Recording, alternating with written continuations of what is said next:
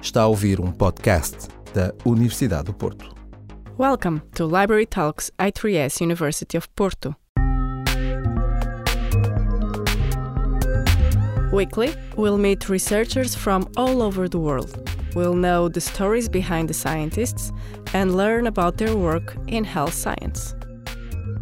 William Agace always bears in mind what it took to lead him to his current position as the head of the immunology section at Lund University. His research has resulted in several Nordic awards and is still very keen on immune regulation in the gastrointestinal tract. If you're interested on T cell activation or want to learn more about it, you're welcome to join us in this podcast. So, what drew, first drew you into your avenue of research? Um, so uh, it was uh, serendipity, luck, I guess. So I, I never, I never um, thought I would be a researcher. Um, I met a, a, Swedish woman while I was in uh, holiday in Greece, and then after I finished my uh, bachelor's in microbiology in England. I uh, went over to Sweden and I learned Swedish and I was looking for jobs all over the place. And then after about a year, I was very fed up with just uh, not getting any jobs. And I was selling carpets on the market in, in uh, the, the, local town. And I saw this announcement for a laboratory technician in clinical immunology. And I uh, went up for an interview and probably like in many countries, uh, this position was already taken by somebody. And the group leader that I was interviewing me said, Would you be interested in starting a PhD? Um, and I really was desperate to do something, otherwise, I was going to go back to the UK because I was so fed up. So I said, I'll give it a go. So I started um, for a few months in the lab, and then it kicked in after that. And, and the, the group leader was working in the field of mucosal immunology, and I just sort of fell into it. So I'm.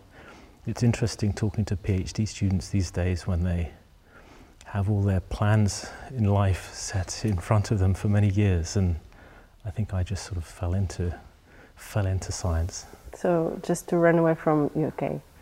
Well, it's because my my my, my girlfriend, who's now my wife, um, was in. Uh, Sweden, and I wanted to be there. This was literally, I was, how old was I? This was in the late 1980s. Yeah, but that was a strong reason. and that was the reason I moved to Sweden. So um, uh, rather than go back to the UK, um, then, then I sort of. So you fell into science, but then uh, along your PhD, did you have a, a chance to fall in love for the subject? Yeah, so so that that was a How big did that happen? Yeah, so that was a big surprise to me. But within about three or four months, I started uh, really enjoying enjoying science and enjoying the field and enjoying thinking about science and practically doing science and uh, meeting colleagues and friends in the lab and so I, it was pretty quick that I actually started the, although I never thought I would. In fact, when I was doing my uh, degree in microbiology, I, I did a little internship in a, in a lab that was working on viruses and virology, and I hated every moment of it. And I promised myself I'd never set my foot in a lab. But with, when as soon as it was sort of working in immunology, then I, yeah, this is maybe something for me. So, what changed? Well, I think it was it was the exposure to immunology. I think I like I, I sort of started realizing how fascinating immunology was. Uh, I'd done some courses in immunology, and I knew that this was my favorite area to work in while I was doing my my bachelor's. Um, that I liked immunology, and, and then of course when you get the opportunity to actually practically work in immunology, it sort of takes on a different light, and so it was probably the field that that drove me to wow, this is actually something kind of interesting.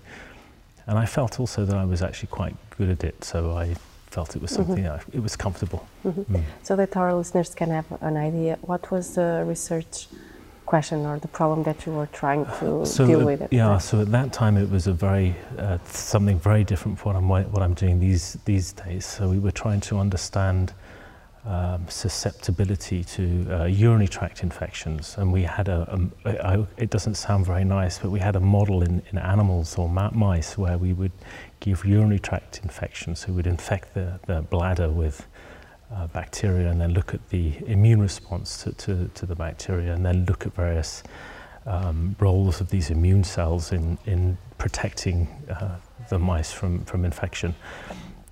So um, yeah, I started, now I'm working in the gut, so I've worked my way up from the urinary tract. Um, but, but that was the, that, that part of the, my research life. Mm.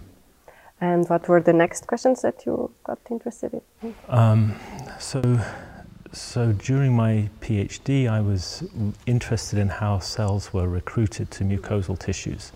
So how immune cells would come into the, to the urinary tract and, and um, interact with the mucosa and then get into the to the uh, bladder and help fight the infections. And um, at that time, there was a lot of interest in sort of interactions between immune cells and epithelial cells and mucosal surfaces. And so there was a great lab in Boston whose research I was following, but it was in the gut.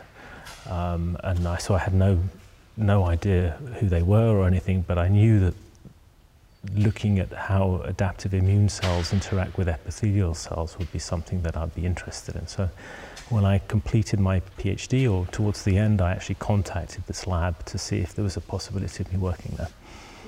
Um, so that came out of a sort of self-driven interest during that I'd sort of generated during my PhD. Mm. Okay, and uh, along that uh, path, or even a little bit afterwards, were there any scientists, any uh, works, any papers that particularly inspired you? Yeah, so so um, during the time, I mean, at the end of this PhD period, there were several papers out of uh, this place where I ended up doing my postdoc in, in a laboratory in, from Michael Brenner's laboratory in rheumatology and immunology at, uh, at Harvard Medical School, and they were looking at the molecules that are expressed on lymphocytes that allow them to adhere to the epithelium. And they've defined um, this integrin called uh, alpha E beta 7 that is involved in lymphocytes binding to epithelial cells through um, a cadherin called E-cadherin. And, and I thought that was really fascinating that they'd managed to, to, to sort of identify the, the cellular molecular cues that cause these cells to interact with each other. And then I also knew that that laboratory or, or a, a, lab in that environment had, had, recently generated a mouse where they had knocked out one of these molecules and they were studying, you know, what impact that has on the immune system in these mice. So I guess that was the, there were a couple of papers all around that area that I thought, wow, that would be a cool place to work or go to and work on. Mm. So no scientist in particular?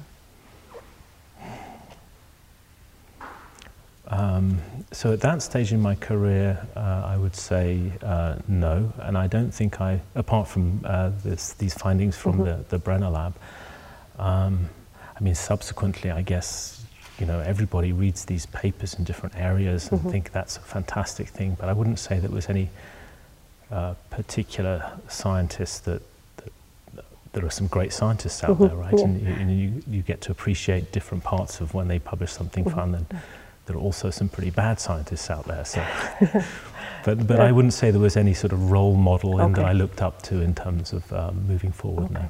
And uh, uh, could we say that when you completed your PhD, you were in a momentum in your field of research?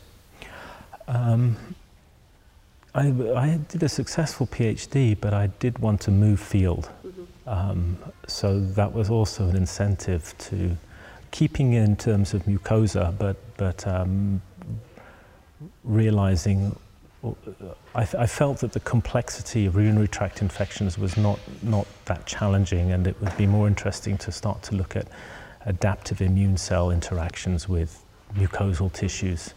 So I, uh, this was a, a, a very uh, conscious decision to sort of move, move into that area a bit more. Um, I forget what your question was, but I hope that, that answered it. no, if, the, if you're, how was the research at the moment in that particular field when you transitioned? Yeah, so I, I, would say um, because there was a growing interest also on that topic. Yeah, so the, it was kicking off. The, mm-hmm. the, the, molecular level, I felt that it was, uh, you know, the interactions of these cells and how they, th- there was some evidence that immune cells move into different tissues, and there were some great researchers out there that were sort of defining how cells move from the blood across vascular endothelial networks and they get into tissues. Um, and of course, this is all sort of hand waving until you start to sort of identify the molecules that are involved in that process. So, several things were happening during that period. There was the understanding that uh, these interactions were very specific and, um, and multifaceted. So, uh, you needed multiple molecules and interactions of these cells to interact with these endothelial cells to get into tissues.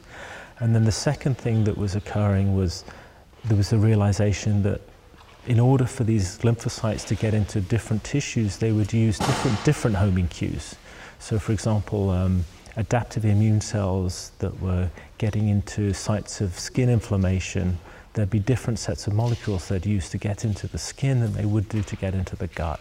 And this was totally fascinating to me. And so that was an area I really wanted to, to get into.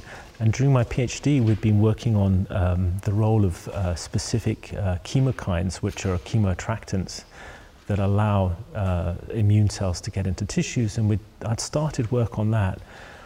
So when I started my postdoc, I actually, um, it, it, turned out the first six months I was trying to repeat um, some results that a previous postdoc had, had generated, and I couldn't repeat them at all. So I went to my boss and said, I'd really like to try to understand what chemoattractants are required to bring in lymphocytes into the gut. And I was extremely lucky because uh, A, uh, she thought that was interesting uh, question, uh, and B, there was a company in Boston uh, called, at that time it was called LeukoSite, where they had generated a panel of antibodies to chemokine receptors in the human. And um, my boss had a contact with somebody there, and he goes, Come over. So I remember very well going around with my boss then, Christina Parker, who's subsequently retired from science, to LeukoSite, meeting this person, and he opened up his fridge and he said, You know, it's just like Christmas. We had a, a panel of antibodies to chemokine receptors that were not present. No one else in the world had these chemokine receptor antibodies to human receptors, and we could, you know, take what you want and have a look. So I basically remember putting these tubes into this 96 well, whatever it is, on, on ice, and going back to the lab, and then start looking at so what receptors are expressed by lymphocytes that are getting into the gut, and and that was fantastic. Wow, that's gen- that was generous. Very lucky. Very, yeah, and g- generous, of course, but but also lucky. Yeah, mm. that's right the place and right time, and yeah. that's what it's all about often. Mm. That's the luck part that you've mentioned before at the yeah. beginning of the interview, and serendipity. Uh, yeah. Right? When mm. did you find it again in your path? Um, oh, l- lots of times, uh, lots of times. Um, Even in the process of do- making science, of doing research. Um, so a, a, lot about being a um, a lot about developing your career as an independent researcher and um, being able to start and establish your group is about luck. Um, and of course, one of the major things, of course, you, you could argue that you make your own luck, but very often, even you know, being around at the right time when there's the right research call that you can apply for funding for is, is luck. So my next piece of luck, I would say, or huge piece of luck, apart from the fact we got some great findings with these antibodies, um, was when I returned to Sweden. Um, and what happened there was that I applied for a grant from the Crohn's and Colitis Foundation in the US to allow me to um, uh, start doing some research. And I, I, and I managed to get the grant, and that was great, but it was a two year grant. And at exactly that time, the medical faculty in Lund had decided that they would fund the last two years of a four year PhD studentship. So if you could come up with the first two years of funding, they would finalize, they would fund the last two years. This has never happened before or after, but during that period of time, when I came back with this Crohn's and Colitis Foundation grant, it allowed me to take on three PhD students for two years, and the faculty was forced then to pay for the third and the fourth year. So in Sweden, it's a four year. So without that, so then I had three PhD students I could have on directly as soon as I started. And um, again, that's complete luck because it's never happened before or after. Mm-hmm. Currently, what is your research question? Um, so we, we've spent many years um, working on various complex models of um, um, trying to work out how adaptive immune responses are initiated in, in mice, and we've been focusing very much on uh, the role of dendritic cells and, and dendritic cell subsets. Um, so now we have, uh, in addition to continuing a little bit on that line, we have managed to get some grant funding to work much more on human diseases and human tissues. So we have a big push on trying to understand the immune system in the human gut. So we've developed some new techniques that allow us to look at immune niches along the human intestine. And then the other major push we have is we, we understand a lot about the immune cells that are in the mucosal tissues. But of course, these cells are not acting alone. They're interacting with each other, but they're also acting with cells in their local environment and they're sitting in a, in a network of mesenchymal stromal cells which are uh, providing signals in terms of uh, survival signals or maturation signals. But we don't really know much about the diversity of these mesenchymal stromal cells and how they develop, so their ontogeny. Um, we don't know about their localization and we don't know much about how they function to regulate immune responses. So we're focusing very much on trying to understand mesenchymal stromal cell heterogeneity in the gut, different parts in the gut, and how those stromal cells are then um, regulating immune cell function in health and in inflammatory diseases. What distinguishes in your field health from disease, a healthy state to a, to a disease state? That's a very tricky question. Know. in terms of the yeah, mechanisms. What pushes us over the edge? uh, yeah, so, so in terms of um, so the, the mucosal tissues, and in particular the gut, of course, these are areas where there is a lot of interaction with the environment and local environmental factors. So in the gut, it could be you know food material, it could be uh, the microbiota, which is sitting in the gut and is very diverse and, and, and, and numerous. Um, so there's a continual interplay between the immune system and these external environments. And uh, we know that that interplay is actually critical to maintain homeostasis, so healthy, healthy tissue. And we know also that the immune system in the mucosa is very developed in the, in the, in the gut mucosa, so that this interplay um, is continual and very important for the homeostasis. Um, then, of course, what happens in inflammation is that you change somehow this interplay. So the initiator of inflammation is, of course, not known, but this interplay between the microbiota, the immune system, the barrier surface is, of course, uh, probably critical in terms of switching this from a homeostatic state to an inflammatory state. And, and so I, I would think that most, most research groups working in my area would think that it's an interplay between this crosstalk that somehow goes wrong uh, potentially in genetically uh, susceptible individuals, although genetics is probably only a small part of what drives these inflammatory or chronic diseases in the gut. Um, so, so that, uh, that I think is probably the best answer I could give you right now. We don't really know what the initiators of inflammation are in this setting. Okay. So um, there's a recent trend in public opinion about the, um, the importance of our gut and the, this interplay and this mm-hmm. Crosstalk that you just mentioned mm. for our health. Mm. Do you think that that's uh, fairly enough accurate, or do you think it's being overemphasized? Yeah, so so I think this is a very. I've changed my opinion a little bit. So in Sweden, we used to get these. I don't know if they've been forced to take it offline, but we used to get these advertisements in Sweden where they would hold held up a little shot of yogurt, and they would say, "Drink one of these yogurts every day, and you're," and they'd have these pictures of these immune cells in the gut, all smiling and jumping around, very happy if you do that. Um, so, since then, I think that the field is, is certainly making inroads. So people are very interested in what's what defines a good microbiota, and they are very interested now in not just in terms of um, nutrients, but nutrients that will affect your microbiota so that it will be a microbiota that's potentially more healthy.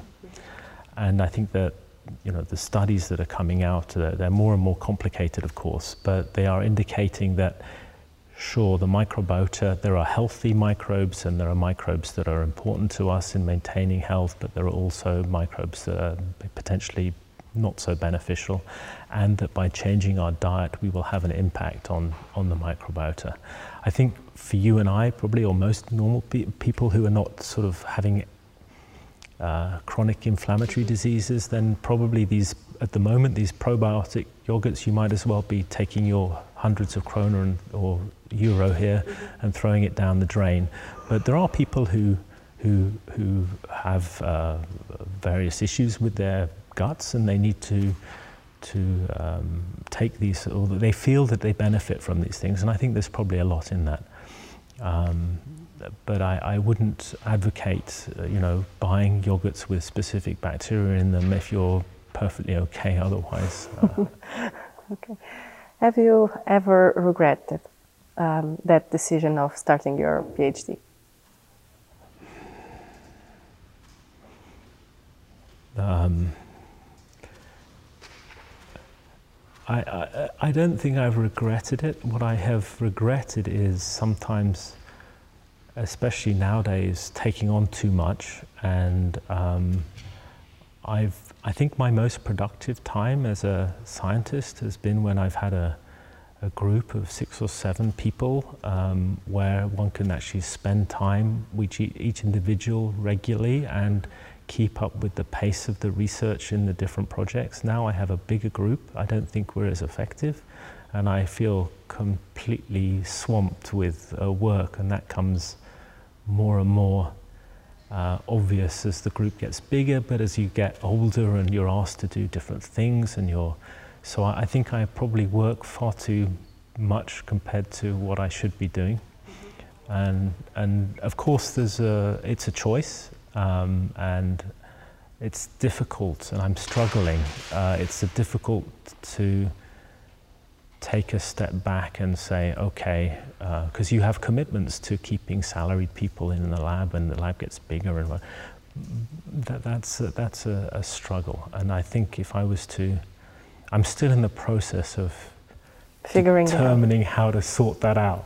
Mm-hmm. Uh, I've definitely had a very nice uh, work-life balance uh, in the past, and I think that at the moment, if had you asked me five years ago, I'd have probably said that. At the moment, I think it's too much. And I need to sort of figure out the best way of dealing with that. But that's a struggle for everybody, I would yeah. think. Do you imagine yourself doing other things but science? yeah, I'd love to get out more. I'd love to. I'd love to garden. Uh, I'd love to spend my time. Uh, I don't know, cutting the grass. Mm-hmm. But not sell, selling carpets anymore. Not selling carpets, but definitely something outdoor. Outdoor.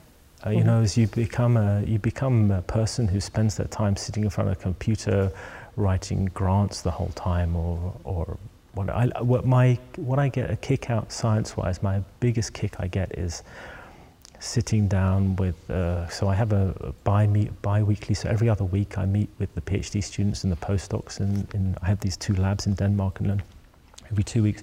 This I get. This is a huge kick. So you don't have the kick of looking in front of the flow cytometer anymore and seeing this amazing cell population that's no, no one's ever seen before, but you get the kicks from the projects that are going on. And what's nice in my situation is that when some projects are going shit, there's always a good one. so you can you have this more level um, uh, feeling of, of normal. Whereas before it would go like if, if your project was mucked up, you'd be like this or you'd be like this. So it's a bit more of a level thing. But that I, that's the bit I enjoy the most is, is uh, talking to talking and seeing raw data from students and, and talking about what the meaning of that might be. How would describe um, science and the way science is done in Sweden nowadays?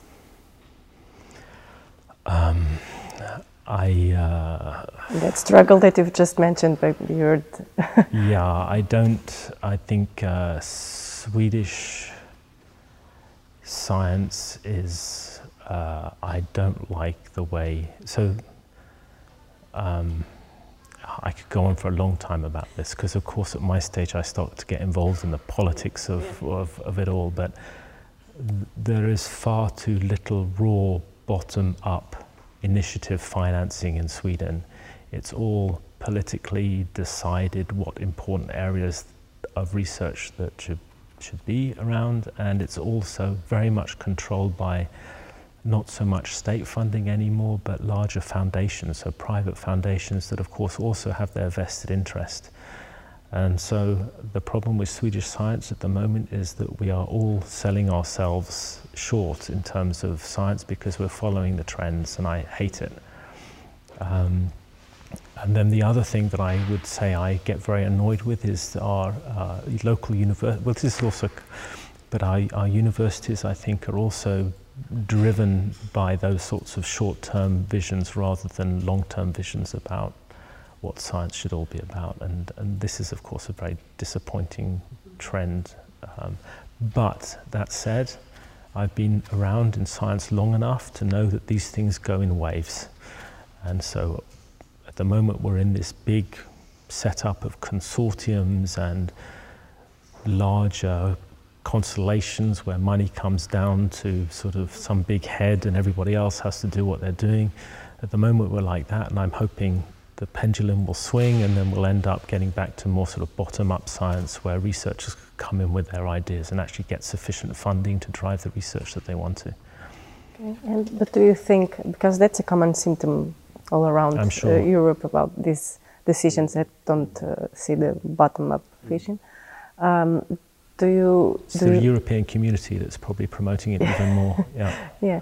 Do you see uh, any way that uh, uh, a scientist's voice could be empowered in this process?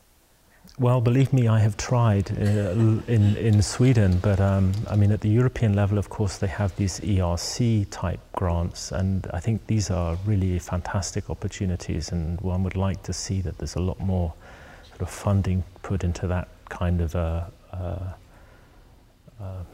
what would you like someone would have said to you when you start started working as a scientist that no one told you at the time? what would be the advice that you would, you would Nothing, like because I didn't take advice. No? okay, fair enough. yeah. So I guess you... no, I, I, I, don't think there's anything that... that uh, there's nothing that I would have... I mean, I think I've been lucky. I think you also create your own luck to some extent, but certainly not all. Um, but there's nothing I think I regret in terms of a real, uh, a sort of, aha, shit, if someone had told me this before, uh, I would have, I don't, I don't think so. So but we're all different, right? So my, and yeah. I certainly mentor younger um, group leaders and like they want to have mentorship from my experience and I some, some I don't. So I, I head a section in, in immunology in Lund. We have five or six different younger research groups there and some of them they're on their own and they want to do it that way and some of them want to have advice and it's I think everyone's just individual and there's no right way to go. Um, and personally for me I've never been a great one for listening to, to um, mentors or wanting or needing or wanting a mentor, but that doesn't mean that that shoe fits the next person, and it's it's fine. Mm -hmm. So I think that answered my last question. That would be if you don't take advice, what would you give an advice for a young scientist? I guess not. for what no, you just I wouldn't said. dare to. Uh, no, I wouldn't. I think we all have to find our own way. I think. Uh, um, no, I don't. I don't want to do that. I think it would be interesting if a you know, if a younger researcher had a specific questions or advice or wanting advice on particular things, I'd just be able to give them my experience. But I wouldn't want to. I think if I was going to give advice, is you just have to find your own way of how you want to do it and try and enjoy advice. it as much as possible. Realistically, what is science for you today? Sitting in front of a computer writing grants. Now that sounds awful, doesn't it? No. um, but the, I, my, I, I, I, added realistically, so. yeah. Um, no, I, I, to, I am. I'm giving the wrong impression. I totally love it. So I wouldn't work so hard if I didn't love it. Um, but I'm not saying that it's all lovable. Um, as I said, the, the, most important and fun thing to me is just discussing with students their results and thinking of the next hypothesis forward to, to test. And, and there's nothing more enjoyable than seeing new results come through and, and discussing them with students. It's a great life as a scientist. You know, you have, if you're lucky enough to work in science, you have a lot of younger, enthusiastic, driven people who are interested in science as well. And it's, I can't imagine a better working environment to have. And, and, you just need to make sure that you focus on that sufficiently well to make you feel happy and sane and not worry too much about all this other rubbish that you have to deal with administratively and whatever it might be. Thank okay. you so much for your time. My pleasure.